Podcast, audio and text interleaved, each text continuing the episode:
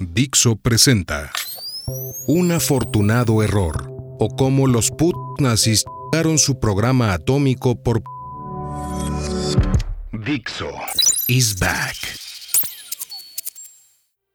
Por si no escuchaste ninguno de los episodios anteriores, y muy a lo breve, solo hay dos materiales explosivos para hacer una buena bomba atómica, el uranio 235 y el plutonio 239.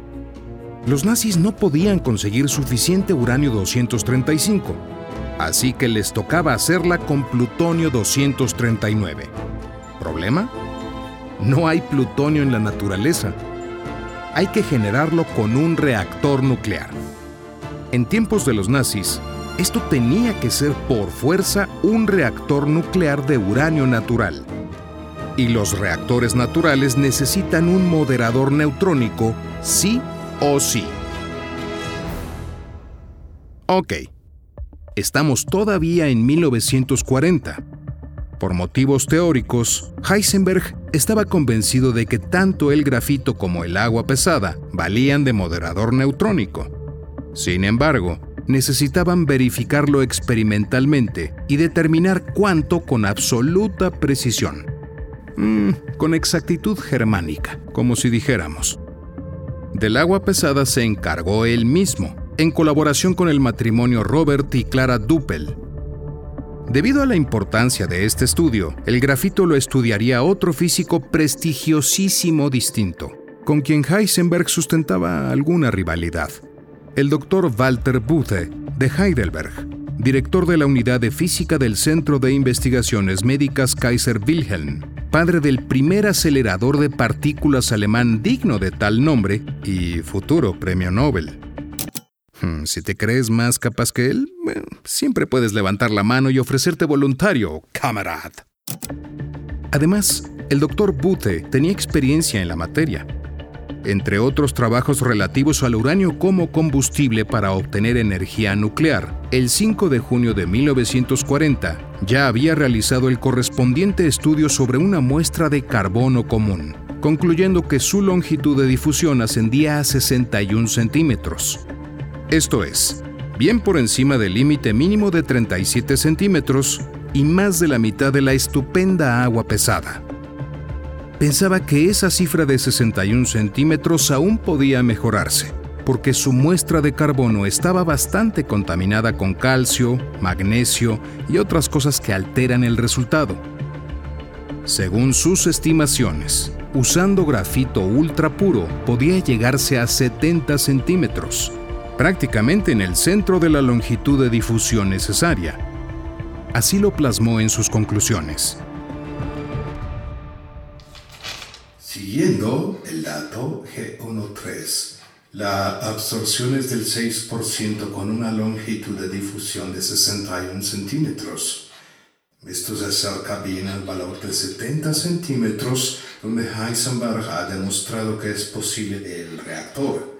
Con el límite de error estimado, queda determinada en el límite mínimo de la longitud de difusión, 37 centímetros. Usando carbono puro, la longitud de difusión podría ser mayor que 70 centímetros.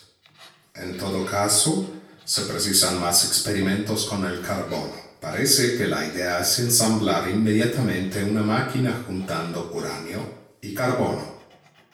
El carbono puro podría obtenerse, por ejemplo, mediante las vías propuestas por Haas para después llevarlo al método del electrografito hasta una densidad de 1,5. Así pues, durante las últimas semanas de 1940, el doctor Buthe de Heidelberg se puso a la labor junto con Peter Jensen y algunos estudiantes universitarios de confianza reclutados como ayudantes. Con el máximo secreto, montaron en un sótano del Centro de Investigaciones Médicas un aparat o sea, un dispositivo, para realizar la medición. Usaron electrografito de la máxima calidad suministrado por Siemens Plania, el mejor grafito que podía conseguirse en la Europa del periodo.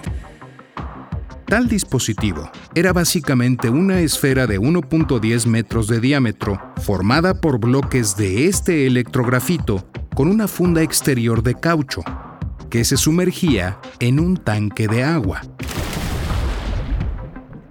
La esfera estaba provista con una estructura de aluminio en la parte inferior, montada sobre una base de hierro y madera encerada. Pero por lo demás, era autoportante. En la parte exterior había cintas de cadmio. Por arriba dejaron un canal libre para introducir las ondas y la fuente neutrónica, que era un preparado de radón berilio con una actividad de 70 milicurios, este canal se cerraba a continuación introduciendo más grafito en bloques cilíndricos. En un determinado momento del informe que escribiría con posteridad, Bute se queja de no tener medios para hacer un montaje más elaborado. El 20 de enero de 1941, el futuro premio Nobel da a conocer sus resultados entre los miembros del segundo Club del Uranio, con un informe ultra secreto titulado La longitud de difusión de los neutrones térmicos en el electrografito. Y las mediciones obtenidas hmm, hacen empalidecer a más de uno. Se calcula la longitud de difusión L igual 36 más menos 2 centímetros bien destacadito en su propia línea y su propio párrafo, porque el resultado es de lo más sorprendente, contrario a la teoría, y un verdadero jarro de agua helada para el programa atómico alemán. Helada, como las aguas de Bemork, Noruega, que acababan de convertirse en su única posibilidad. Esos 36 centímetros del grafito resultaban radicalmente insuficientes, uno por debajo del mínimo absoluto de 37 y un gravísimo error. La verdadera longitud de difusión neutrónica en el grafito es de 54,4 centímetros, muy correcta para un moderador, cosa que en los Estados Unidos midieron Szilard y Fermi con éxito. Basándose en ese dato erróneo, Buthe afirma inmediatamente a continuación en su escrito original que tenemos por aquí con todos los sellos de alto secreto ya tachados después de tanto tiempo. Con los valores sobre los que se basan los cálculos de Heisenberg, se esperaría una longitud de difusión L0 igual 61 centímetros. La longitud de difusión medida es mucho menor y la absorción mucho más fuerte por lo que el carbono estudiado aquí difícilmente debería tomarse en consideración como un material moderador para la máquina, el reactor. Con todas las letras y subrayado en el documento original. Por cierto, que el buen doctor Buce se nos antoja un poco listillo a la hora de quitarse problemas de encima. Cabría recordar que esos valores sobre los que se basan los cálculos de Heisenberg son los mismos que él dedujo siete meses antes. da igual, es una catástrofe de todos modos. Tras un cuidadoso análisis de impurezas, obtenido quemando una cantidad del carbono para estudiar sus cenizas, determina en las conclusiones.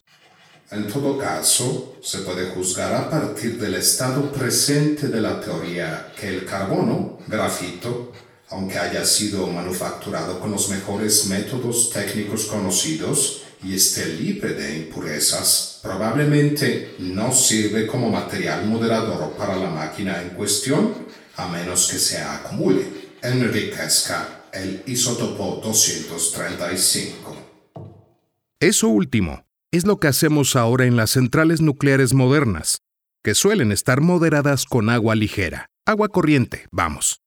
Pero ya dijimos que la Alemania nazi no tenía modo de enriquecer uranio en ninguna cantidad práctica, y que incluso a Estados Unidos por poco no le costó la herencia. Así que estas conclusiones de Buthe fueron devastadoras. Si para Alemania el grafito no servía como moderador, y enriquecer uranio resultaba inviable económicamente, entonces la vía del plutonio para su bomba atómica debía discurrir necesariamente por el camino del agua pesada, largo, caro y complicado. A partir de ese momento, el pesimismo comienza a instalarse en la comunidad de los científicos atómicos alemanes, lo que va traduciéndose en desinterés por parte de los dirigentes políticos nazis. Siguiendo de nuevo a Werner Heisenberg. No hubo más interés en el grafito, a pesar de saber que el agua pesada era muy escasa, debido a que el experimento de Buta no era correcto. Buta había hecho esta medida del coeficiente de absorción del carbono puro y se le deslizó un error en el experimento. Sus valores eran demasiado altos en absorción, bajos en difusión, pero asumimos que eran correctos y no creímos que el grafito se pudiera usar. Atención a las fechas. Las fechas son muy importantes. Estamos todavía en enero de 1941. Por el oeste, Alemania ya había ocupado Francia, Bélgica, Holanda, Noruega. Todo lo que les pareció bien excepto el Reino Unido, además de todas las anexiones previas a la guerra. La Europa continental entera, desde la Vístula y el Danubio hasta el Atlántico, está en manos nazis o de amigos de los nazis, a excepción de un par de países neutrales. Esa es una muy buena posición para trincherarse en el viejo continente. Por el este, se han trincado media Polonia y aún no han invadido la Unión Soviética, con la que mantiene una paz precaria con base al pacto Molotov-von Ribbentrop. Pearl Harbor no ha ocurrido tampoco todavía y no ocurrirá hasta diciembre los Estados Unidos siguen fuera del conflicto durante todo ese año crítico de 1941. En estos momentos, solo el tropezón de la batalla de Inglaterra empaña los éxitos alemanes. La guerra se lucha ahora mismo en África, lejos de la fortaleza Europa, los grandes bombardeos, que más adelante aniquilarían las ciudades e industrias alemanas, caen de momento principalmente sobre el Reino Unido, a manos de la Luftwaffe.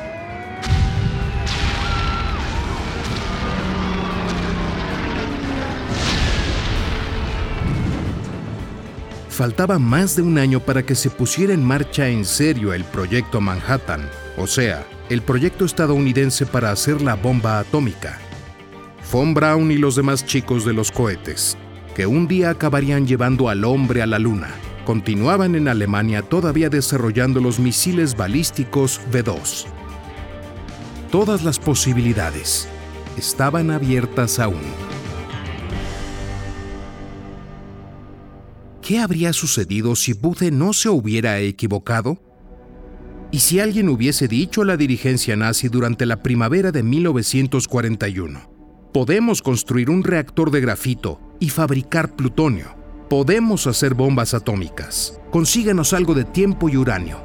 Es cosa de cuatro o cinco años. Puede que menos si nos dotan con la mitad de los medios que harían falta para invadir la URSS el próximo verano.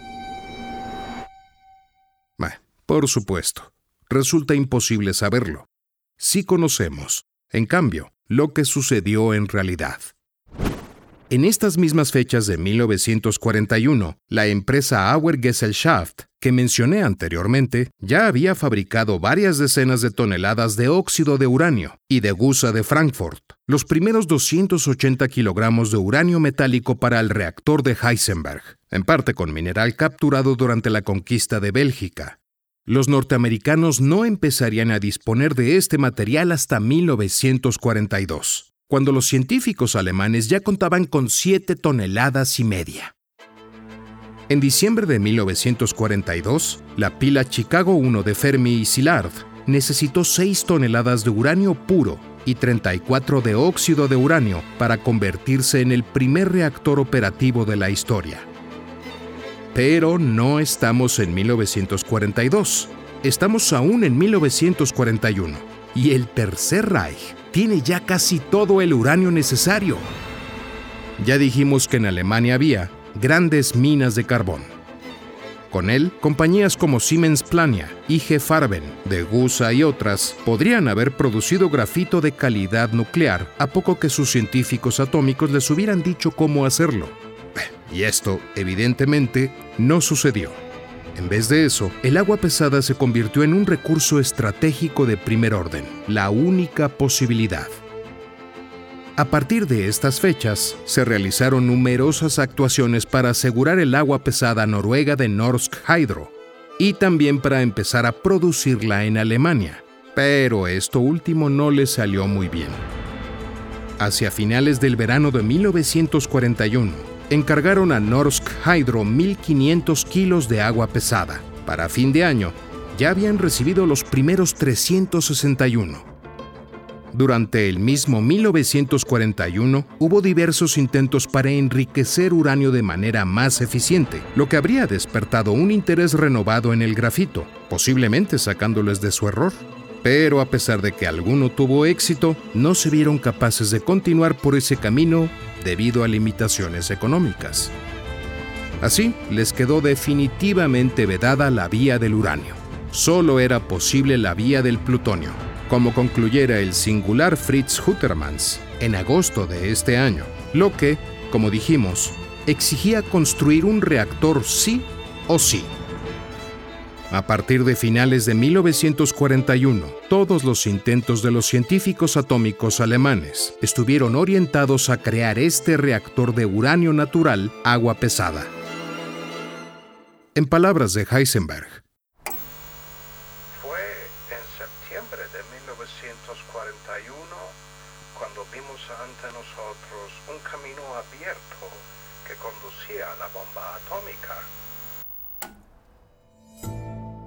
En octubre, un atribulado Heisenberg se reunía en Dinamarca con Niels Bohr para conversar sobre la moralidad de que los científicos contribuyeran a esta clase de invenciones terribles. Bohr malinterpretó la conversación por completo e informó a los Estados Unidos de que Alemania estaba cerca de conseguir la bomba atómica. Poco después, Bohr huyó también a ese país. Pueden imaginarse la alarma que despertaron estas palabras, reforzando la reciente decisión del presidente Roosevelt de iniciar el desarrollo de esta nueva clase de arma. Ey, hasta esos instantes, y aún durante unos meses más, el proyecto Manhattan tan solo se componía de investigaciones aisladas. En diciembre de 1941, con las fuerzas alemanas detenidas a las puertas de Moscú, el ministro de Armamento y Municiones Fritz Todt comunicó a Hitler que la economía de guerra alemana estaba al borde de su punto de ruptura. Desde ese momento, cualquier incremento de gasto en un ámbito debía conducir necesariamente a una reducción en otros o el país colapsaría. Así pues, se cursaron órdenes para evaluar todos los programas armamentísticos y concentrar los recursos en aquellos que pudieran obtener resultados antes de que acabase la guerra. El profesor Schumann, director de investigaciones militares, escribió a los distintos institutos del uranio transmitiéndoles estas instrucciones.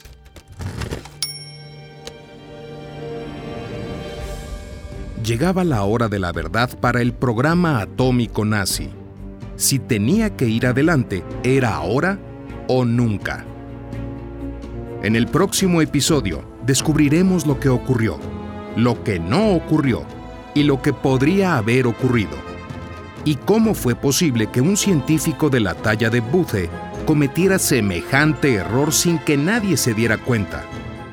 Es más, ya con todos los hechos y datos duros, que como te digo sacamos directamente de los archivos federales de Alemania, y para que no se diga que somos de medias tintas, incluso especularemos sobre el what if. ¿Y si Buthe no se hubiera equivocado?